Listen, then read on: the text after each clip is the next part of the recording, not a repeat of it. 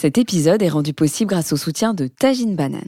Tajine Banane, si vous ne connaissez pas, c'est une toute jeune marque née en 2018 et qui aide et soutient l'allaitement maternel partout et tout le temps.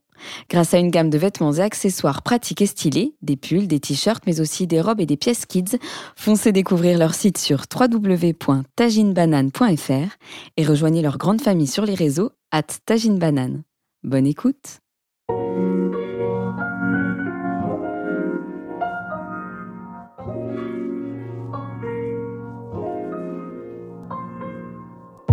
140 par minute, c'est le podcast médical qui interroge sur la périnatalité et la parentalité aujourd'hui. 140, c'est le nombre de battements cardiaques du bébé à la naissance.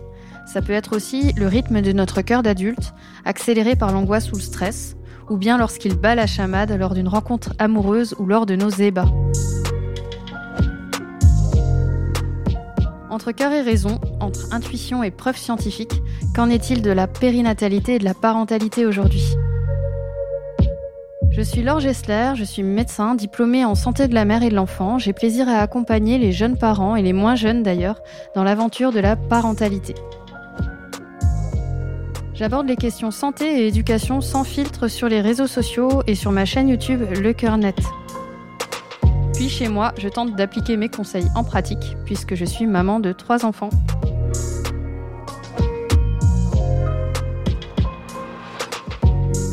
Dans ce podcast, j'ai convié Anna Roy, sage-femme militante et engagée, pour discuter autour d'un verre et évoquer sans phare la grossesse, l'accouchement et l'éducation d'aujourd'hui comme il se présente dans nos métiers et dans nos vies.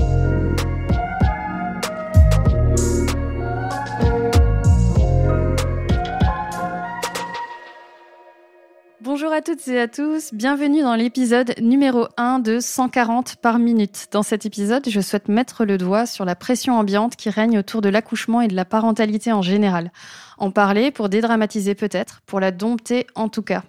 Anna, salut. Bonjour. Alors cette pression, elle existe déjà avant même la conception, non? La pression, elle existe vraiment avant la conception, oui, parce que les... aujourd'hui, le plus souvent, c'est vrai que les couples décident d'avoir un enfant. C'est plus comme avant où on se mariait et puis on laissait faire les choses. Et donc oui, ils se mettent une énorme pression. Ils, attendent. Euh, souvent, ils ont... il fallait qu'ils cochent des cases. Donc il y avait la case appartement, il y avait la case euh, mise en couple. Il y avait euh, donc oui, ils ont une pression énorme. Et puis surtout, on s'attend à ce que ça marche tout de suite, et, et puis ça marche pas tout de suite forcément. Donc oui, la pression, elle est avant même que l'enfant ne paraisse. Et euh, pendant la grossesse et l'accouchement, alors hormis le stress euh, personnel que ça peut impliquer, euh, la pression, ça se calme? Non, c'est exactement l'inverse. la pression monte crescendo au fil des mois. Plus les mois avancent et plus la pression monte. Alors la pression, parce que qu'est-ce que ça veut dire la pression? La pression, c'est évidemment la pression des réseaux sociaux. On sait que tout le monde y est, nous, toutes les deux y compris. c'est la pression des amis aussi. Hein. Et en fait, c'est vrai que sur les réseaux et nos amis, ils jouent un rôle. Et moi, je le vois bien en tant que sage-femme, c'est-à-dire que euh, par exemple, je suis des influenceuses et quand je vais à leur domicile, je vois quelque chose qui est tout à fait différent de ce qu'elles montrent sur le réseau. Donc en fait, elles, instituent une pression que les autres subissent, puisqu'évidemment, on se dit, ah bah merde, moi j'ai pris 18 euh, kilos, alors qu'elle, elle a pris 9 kilos, qu'elle continue à faire du yoga, des squats et je ne sais pas quoi.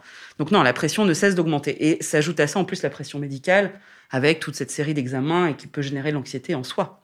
Donc la pression, oui, non, il y a pression, pression, pression.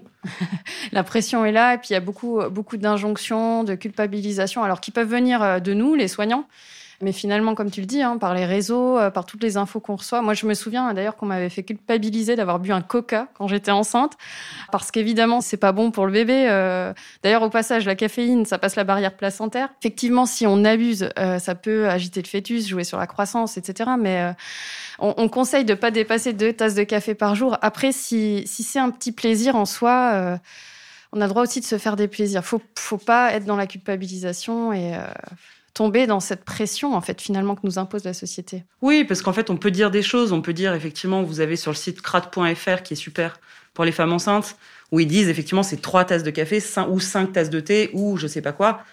Et après bien sûr si on veut faire si on veut boire quatre tasses de café, on peut aussi, il faut effectivement se détendre. Je suis d'accord avec vous. Le chien est d'accord. Ouais. ouais, faut se détendre, c'est clair. Et toi, Anna, dans ta pratique, quand tu as commencé à exercer, est-ce que tu étais moins sensible au fait de ne pas culpabiliser les femmes? Alors, j'étais peut-être moins sensible, mais en même temps, c'est, je pense en fait que je culpabilisais pas du tout les femmes, parce qu'en fait, quand vous êtes jeune sage-femme, vous arrivez, vous avez 23 piges, Et en fait, vous êtes attentif à tout. Et quand une femme vous dit, quand vous posez une perfusion et qu'elle vous dit qu'elle a mal, vous êtes là, oh oui, oh là là. Quand une femme vous dit, oh, vous avez soif, oh, vous êtes très attentif, très dans l'écoute, au contraire. Puis après, les années passent et puis on accouche soi-même. Et puis, bah, des fois, c'est difficile. Quand on a eu soi-même une perfusion, quand on a soi-même accouché, quand on a soi-même vécu un déclenchement, etc., c'est des fois, au contraire, plus difficile d'être dans l'écoute bienveillante parce que, ben, euh, on sait que la perfusion, en tout cas pour soi, elle a été moins douloureuse. Donc, des fois, je dois me réformer sans cesse depuis que j'ai accouché pour me dire, Anna, enfin, non, je trouve que les jeunes sages-femmes sont souvent beaucoup plus dans l'écoute bienveillante et dans le non-jugement. Ouais, c'est vrai. Et puis aussi tout ça, c'est très subjectif. Il y a des personnes qui vont avoir, euh, voilà, ne pas être sensibles à la pression, aux injonctions et avoir peut-être cette force de caractère ou, enfin, je sais pas, c'est pas peut-être probablement pas le bon mot, mais en tout cas, euh, c'est vrai que c'est très subjectif. Il y a des personnes qui, au contraire, vont être très sensibles à ça. C'est vrai que si je parle de ma pratique à moi, j'ai jamais été pour le coup dans l'injonction parce que euh, j'ai toujours trouvé ça absurde en fait de faire de la périnatalité une succession de débats politiques, comme si avoir la péridurale ou ne pas l'avoir euh, c'était comme de voter pour ou contre euh, une loi euh, sur les vélos à Paris.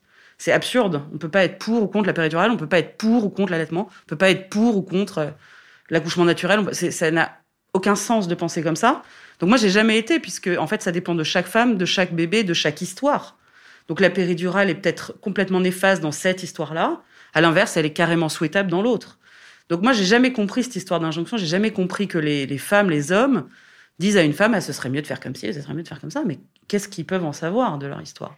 Et ce qui est intéressant, c'est d'ajouter, enfin pour ma pratique aussi, j'ai rencontré des femmes qui ont pensé euh, d'une certaine façon pour une première naissance et puis ah qui ont fait totalement l'inverse pour une seconde. évidemment. Et dans les deux cas, souvent ça se passe bien, mais c'est ça c'est très, euh, c'est très juste quoi. On a le droit de, de changer aussi.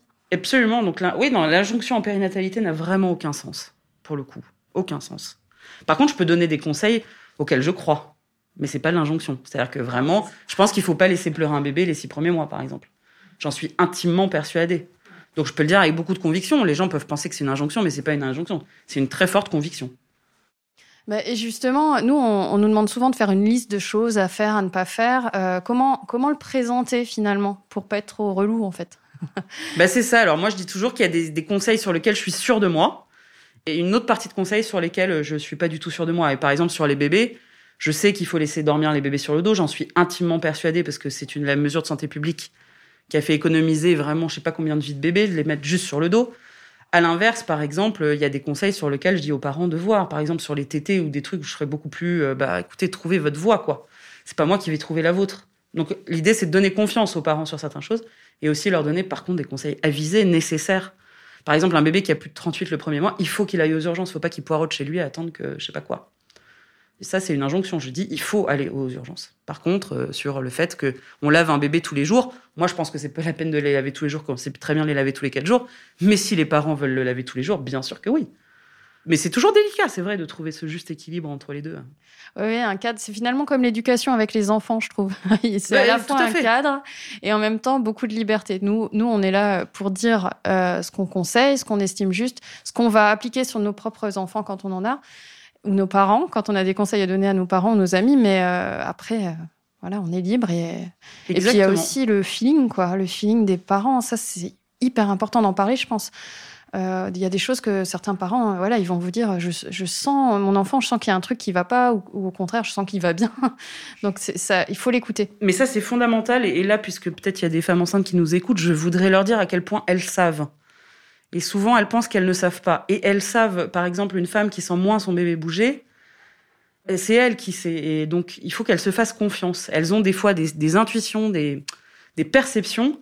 Il faut qu'elles aient suffisamment confiance en elles pour qu'elles aille affirmer ce qu'elle pense. Et donc, et souvent, je me rappelle de plein de situations où effectivement, elle sentait des trucs qui étaient bizarres. Et de fait, oui, c'était bizarre. En fait, il y avait des pathologies sous-jacentes. Elles étaient effectivement dans le. Donc, oui. Et puis les parents, c'est évidemment eux qui connaissent le mieux leur enfant. Il faut que les gens se fassent confiance, mais c'est pas facile de se faire confiance aussi. Oui, oui, bien dans un événement qu'on connaît pas du tout, quoi.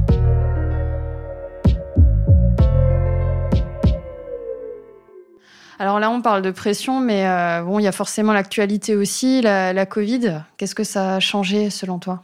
Alors, euh, ça, va être terrible de dire ça, mais le Covid, pour moi, la Covid, pardon, il y a eu des points positifs, et j'ai envie de m'arrêter sur cela. Euh, les points positifs, c'est que ça agit comme un accélérateur.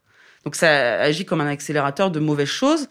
Mais par exemple, à l'hôpital, ça nous a permis de travailler beaucoup mieux, dans des conditions en fait beaucoup plus correctes, bizarrement, parce qu'on avait beaucoup plus d'argent, beaucoup plus de liberté d'exercice. Et puis, le côté euh, plutôt parentalité, c'est vrai que les pères ont été beaucoup plus présents à cause des confinements. Donc à la fois, évidemment, c'était terrible parce qu'il y a des fois des conditions socio-économiques qui sont compliquées, mais à la fois, les parents étaient dans une espèce de cocooning. C'est vrai, quand on vient d'avoir un enfant, on est dans une période un peu cocooning. Et là, pour le coup, bah, c'était ultra cocooning. Et les gens s'autorisaient, ils se sentaient pas obligés de recevoir 30 personnes. Donc des choses positives, des choses beaucoup moins, évidemment, mais... Il euh, faut essayer de s'accrocher au positif, hein. c'est important, ce que tu dis. Toujours. Toujours, toujours, ouais. Et toi, après les naissances, tu te rends au domicile des patientes, euh, celles qui viennent d'accoucher, et euh, tu, tu, les suis, tu vois leurs enfants, mais comment vont les mères en général? Alors ça, c'est mon cheval de bataille depuis que je suis sage-femme. Euh, les mères, je veux pas dire que les mères vont mal, parce que ça veut rien dire de dire ça, mais en tout cas, les femmes, en tout cas celles que je vois, donc en région parisienne, sont dans un état d'isolement qui, moi, m'effraie. C'est-à-dire qu'en fait, il y a quasiment plus de familles élargies, il y a plus de relais communautaires, il y a pas de relais. Euh, donc en fait, les femmes sont assez seules. Pour peu que leur mari travaille, comme c'est beaucoup le cas, parce qu'on parle toujours des salariés, mais en fait, la plupart des maris, ils retravaillent euh, trois jours après la naissance, ils sont de nouveau au turbin.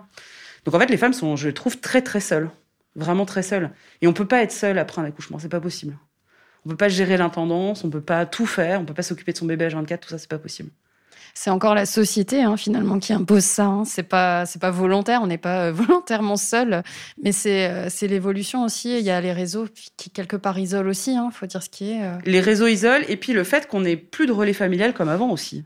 C'est-à-dire qu'avant, il était d'usage qu'une jeune accouchée, elle ait ses parents avec elle, qui l'entourent complètement, comme c'est dans le cas aujourd'hui dans plein d'endroits différents dans le monde. La société occidentale et américaine, on va dire, enfin oui, bon bref, on s'entend, on s'est compris quoi. les femmes sont très seules, beaucoup plus seules que dans un pays où je suis allée par exemple en Indonésie, où une femme qui vient d'accoucher n'est jamais seule en fait. Une femme qui est en Indonésie, elle a accouché, c'est une princesse on la prend en charge complètement, on lui fait la bouffe, on lui amène son bébé quand il faut qu'il tête. Elle, n'a qu'à se reposer à récupérer. En tout cas, pour ma part, j'ai trouvé qu'enceinte, il y avait beaucoup d'attention autour euh, de mon bidon euh, de ma grossesse. Et puis une fois que mes enfants étaient nés, ça a, été, ça a été ça à chaque fois. Euh, quelque part, il y, avait, il y en avait pour le bébé. Alors j'étais un peu jalouse, j'avoue. Mais oui, c'est un peu. Mais ça, vous pouvez pas savoir, même moi, comme ça m'énerve de voir tous ces cadeaux qui sont donnés au bébé. je suis un peu rabat-joie là-dessus, mais j'aimerais vraiment qu'on fasse des cadeaux aux femmes qui viennent d'accoucher. Ah, mais oui, j'ai changé d'ailleurs à ce sujet. Et je, vous invite à faire de même. Si vous avez euh, quelqu'un autour de vous qui accouche, euh, bah, si vous voulez faire des cadeaux, vous offrez des bons pour le babysitting, vous faites euh, un bon de restaurant, un bon de massage, mais certainement pas 83 doudous qui au final ne serviront à rien, finiront dans un placard ou donnés à une association. Le bébé va de toute façon choisir le, chiffon dégoûtant. C'est ça. Ou alors le doudou le plus laid qui a été offert pour ma part, c'est plutôt ça. Mais oui, donc c'est pour ça vraiment il faut offrir des cadeaux aux femmes. Ouais, pensez à elles, d'autant qu'il y a quand même, il euh, faut le dire, 5% euh, des parents qui sont en burn-out. Alors euh, les deux tiers, c'est des femmes, mais il y a aussi un tiers d'hommes. Ça, on n'en parle pas assez. Est-ce que c'est difficile à repérer selon toi? Non. Enfin, en tout cas, dans mon exercice à moi qui vais au domicile des gens, c'est pas du tout difficile à repérer. Le burn-out, c'est vrai, je ne connais pas très bien. Je connais plus la dépression du postpartum, qui est très fréquente entre 10 et 30 des femmes qui ont accouché, donc c'est quand même un vrai problème. Ça, non, moi, je dépiste très bien. Mais parce que je suis au domicile des gens. C'est-à-dire qu'effectivement, et ça, c'est un peu un problème du cabinet, c'est que quand les gens viennent au cabinet, ils s'habillent, ils se douchent, ils endossent un rôle. Je vais jouer au patient. Alors, ils le font pas consciemment, mais ils le font de fait. Et alors qu'au domicile, bah, vous voyez, vous voyez tout. Enfin, ça trompe pas, un domicile ne trompe pas. Donc, euh, dans mon exercice, non, moi, j'ai pas du mal à dépister. Mais j'en vois beaucoup, par contre, c'est effrayant. Puis c'est vrai que quand on va au domicile, alors faut, faut vous rassurer, hein, quand on vient d'avoir un bébé, c'est normal qu'il y en ait un peu partout dans la maison. Il y a le linge, ah, il y a. Euh, déjà, faut pas, faut s'enlever cette pression-là pour le coup. Ça c'est vraiment important euh, de se détendre. La, sage-femme, elle vient pas pour euh, contrôler. Ah non, non, non, évidemment. Il n'y a pas de pression à avoir là-dessus. Après, c'est vrai que le, burn-out, faut vraiment, euh, faut, l'entendre vraiment comme un, problème médical, quoi, qui où on, peut, euh, par exemple, avoir une ambivalence des sentiments, euh, finalement être tellement épuisé, ne plus en pouvoir que on va avoir du rejet pour son enfant. Alors c'est extrême ce que je dis, mais tout ça, ça se mélange avec une baisse d'estime de soi Et euh, vraiment, c'est important. Alors, on parle de solitude, mais euh, ces choses-là, il faut, il faut euh, mettre le doigt dessus. Alors, si on n'y arrive pas, mais il y a peut-être des fois, c'est souvent, d'ailleurs, ça vient de nos proches qui remarquent ça et qui vont nous dire, oh là là, il y a quelque chose à faire, parle-en, quoi. Oui, et juste je tant que tu dis aussi dire que l'ambivalence peut être normale. même quand on va bien, on peut regretter d'avoir un enfant parce que on oublie souvent quand on a un enfant qu'en fait c'est beaucoup de deuil à faire. Et ça, les, on, personne n'en parle de ces deuils-là. Quand avoir un enfant, c'est le deuil de euh, pouvoir partir comme on le souhaite, euh, d'avoir la tête libre, euh, d'aller faire des courses comme on en a envie, de sortir de chez soi à l'arrache, d'aller en week-end, de faire l'amour toute une nuit. Enfin, tout ça, c'est des choses qu'on peut plus faire. En tout cas, pas de la même façon. Et donc, bah, on peut regretter. Moi, il m'arrive des fois, j'ai la larme à l'œil presque en repensant à, à des week-ends formidables que je faisais, des fêtes inoubliables ou des trucs comme ça.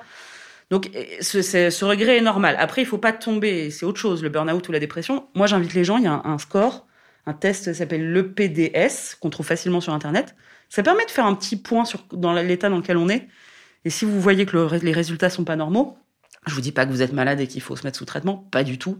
Mais ça vaut peut-être le coup d'aller parler avec une sage-femme ou un médecin, quoi. Déjà, euh, rien que le fait finalement de consulter ou d'aborder euh, la, question, il y a déjà la moitié du boulot euh, qui est fait. Hein, vraiment. Tout à fait. Et des fois, même ça suffit. Et ça va beaucoup mieux. Et puis nous aussi, on vit les mêmes choses. Moi, je dis beaucoup à mes patients que les professionnels de santé, on vit les mêmes choses qu'eux. Ils disent ah bah si même vous vous vivez ça alors ça va. D'ailleurs au niveau pression euh, finalement c'est un peu pareil. Hein. Il y a beaucoup de ah, pression.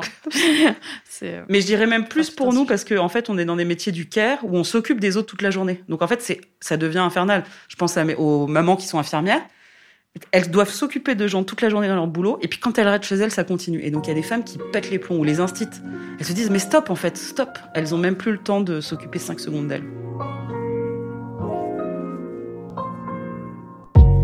On a reçu le témoignage d'une autre euh, Anna, cette fois sur l'anxiété du postpartum. Elle a couché il y a un peu plus de deux ans, elle raconte.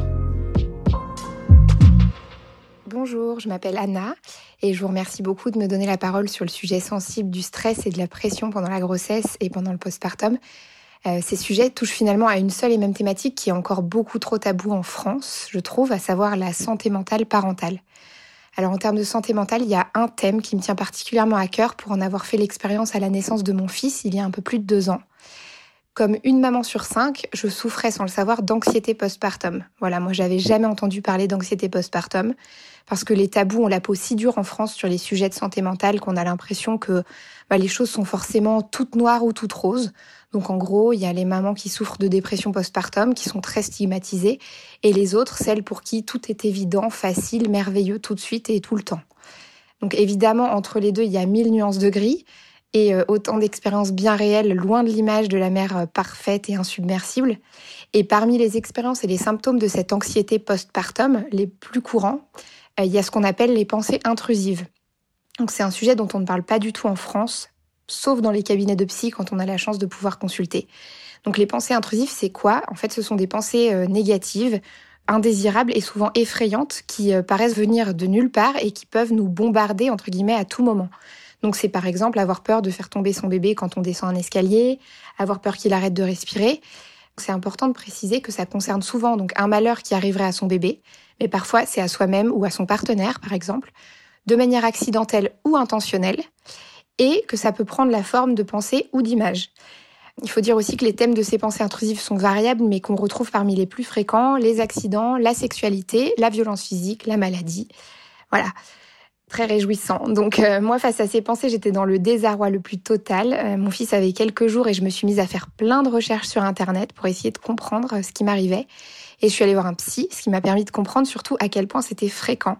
Et fréquent, c'est rien de le dire. J'ai découvert que en 2006, un professeur de psychologie et chercheur sur l'anxiété à l'université de Caroline du Nord, donc aux États-Unis, a fait une étude auprès de parents, en l'occurrence du deuxième trimestre de la grossesse à trois mois après la naissance.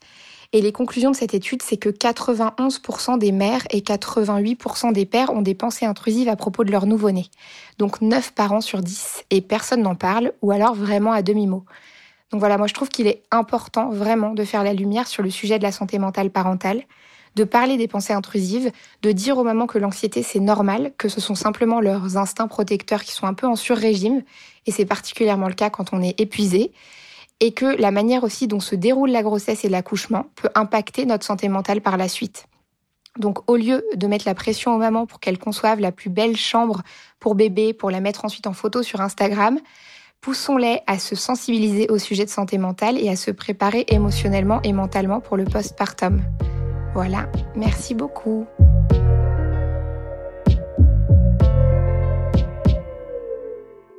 Merci Anna. Qu'est-ce qu'on peut faire euh, face à ce genre de réaction? Bah, En tout cas, merci à elle de l'avoir dit, parce que c'est vrai que euh, l'anxiété, d'abord, l'anxiété est physiologique. Euh, souvent, les femmes me disent, oh là là, mais je m'angoisse pour tout. Mais en même temps, c'est votre boulot désormais de s'inquiéter pour cet enfant. Et ça, c'est vrai que ça fait bizarre, mais en fait, il faut que vous vous inquiétiez, c'est votre taf. oui, est-ce qu'il a de la fièvre? Oui, est-ce qu'il a trop chaud? Oui, est-ce qu'il a trop froid Etc. Donc en fait, l'anxiété devient physiologique. Le problème, c'est qu'il ne faut pas que cette anxiété devienne paralysante. L'anxiété n'est plus souhaitable lorsqu'en fait euh, c'est des idées de mort et que ça vous pourrit la vie et surtout des, des, qui s'appuient sur rien en fait. Mais on l'a toutes vécu et oui, c'est très pénible et mais en même temps très normal.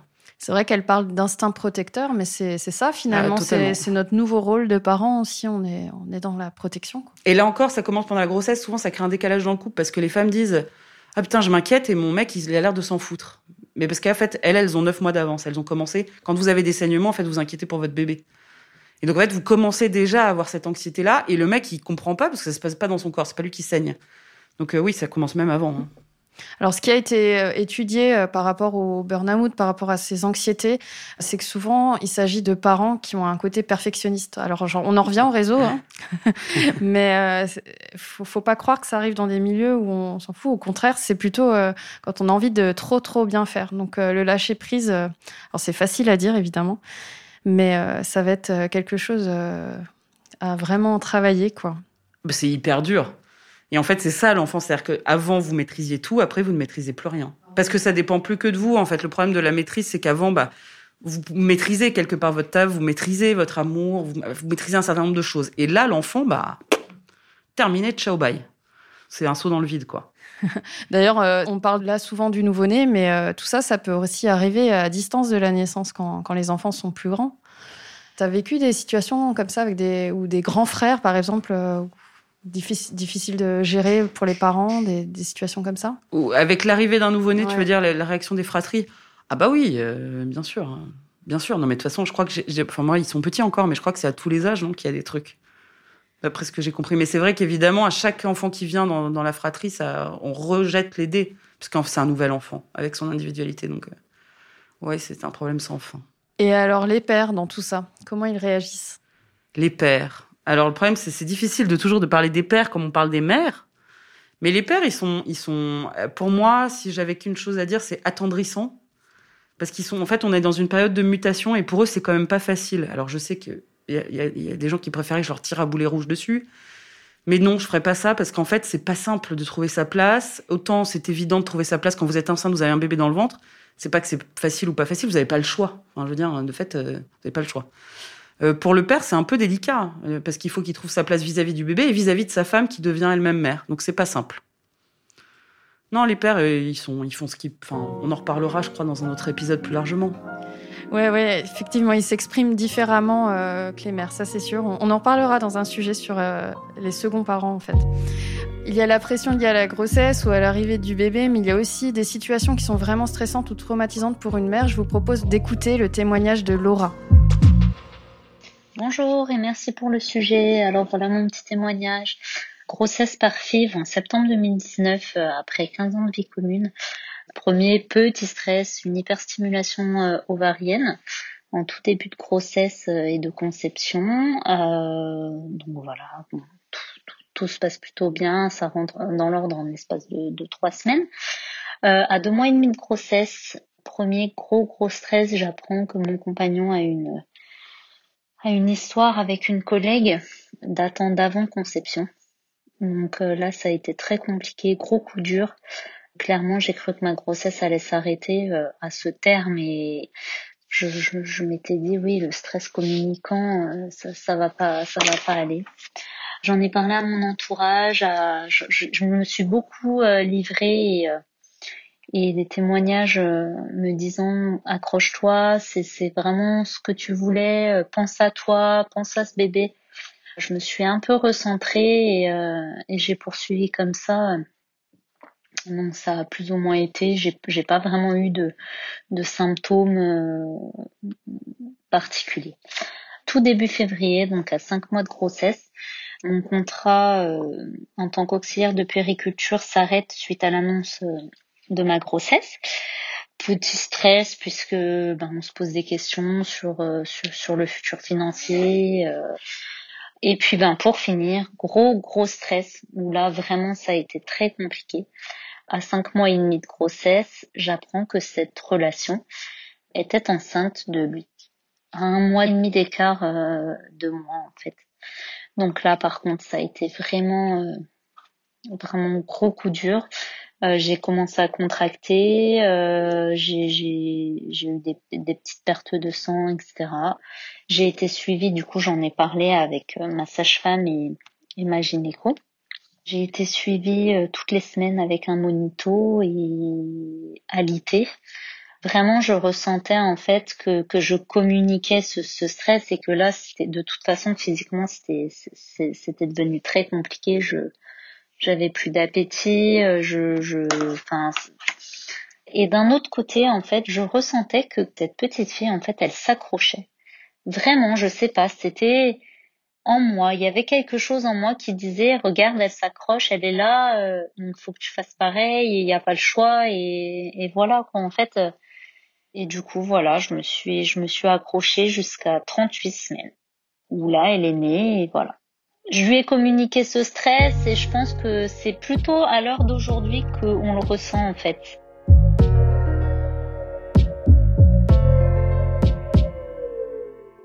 C'est des choses qui arrivent dans la vie de tous les jours, de perdre son travail, d'être trompé, etc. Mais quand on est enceinte, c'est-à-dire extrêmement vulnérable, ça devient l'enfer. Vraiment, c'est l'enfer.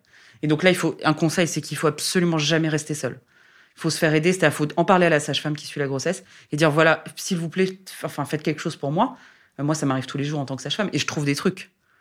Euh, des fois, c'est des associations, des fois, c'est un psy, des fois, c'est un, je sais pas, un assistante sociale. Enfin, peu importe. Enfin, on peut pas laisser décemment une femme dans cette situation euh, sans aide. C'est pas possible.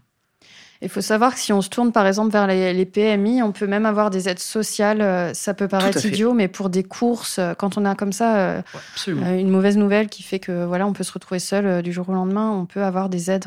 Tout à fait. Du coup, Anna, le sujet de l'infidélité pendant la grossesse, c'est important, je suppose? Oui, c'est important. En fait, c'est important. Et les sages-femmes, comme on est un peu, on est un rôle un peu bizarre, donc les gens se confient volontiers à nous. Et oui, il y a de l'infidélité de tous côtés, que ce soit les femmes qui trompent ou les hommes qui trompent, et sans que ce soit forcément très grave. Alors évidemment, c'est très grave. J'ai pas dit que le, faites pas me dire ce que j'ai pas dit. Mais souvent, c'est le symptôme d'un truc qui pète parce que souvent la, naissance ou la venue prochaine d'un enfant vient réveiller des trucs. Et donc oui, il y a des femmes qui trompent et il y a des hommes qui trompent. Ouais, beaucoup de tromperies.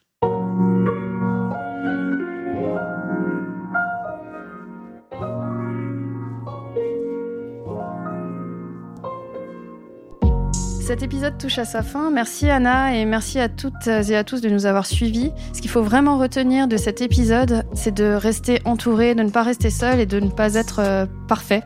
Envoyer bouler euh, toute cette pression euh, sociétale.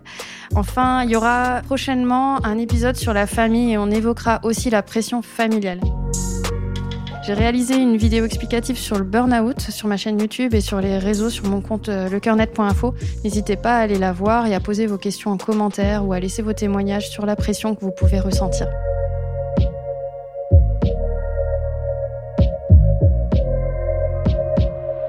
Si cet épisode vous a plu, n'hésitez pas à le partager et à mettre 5 étoiles.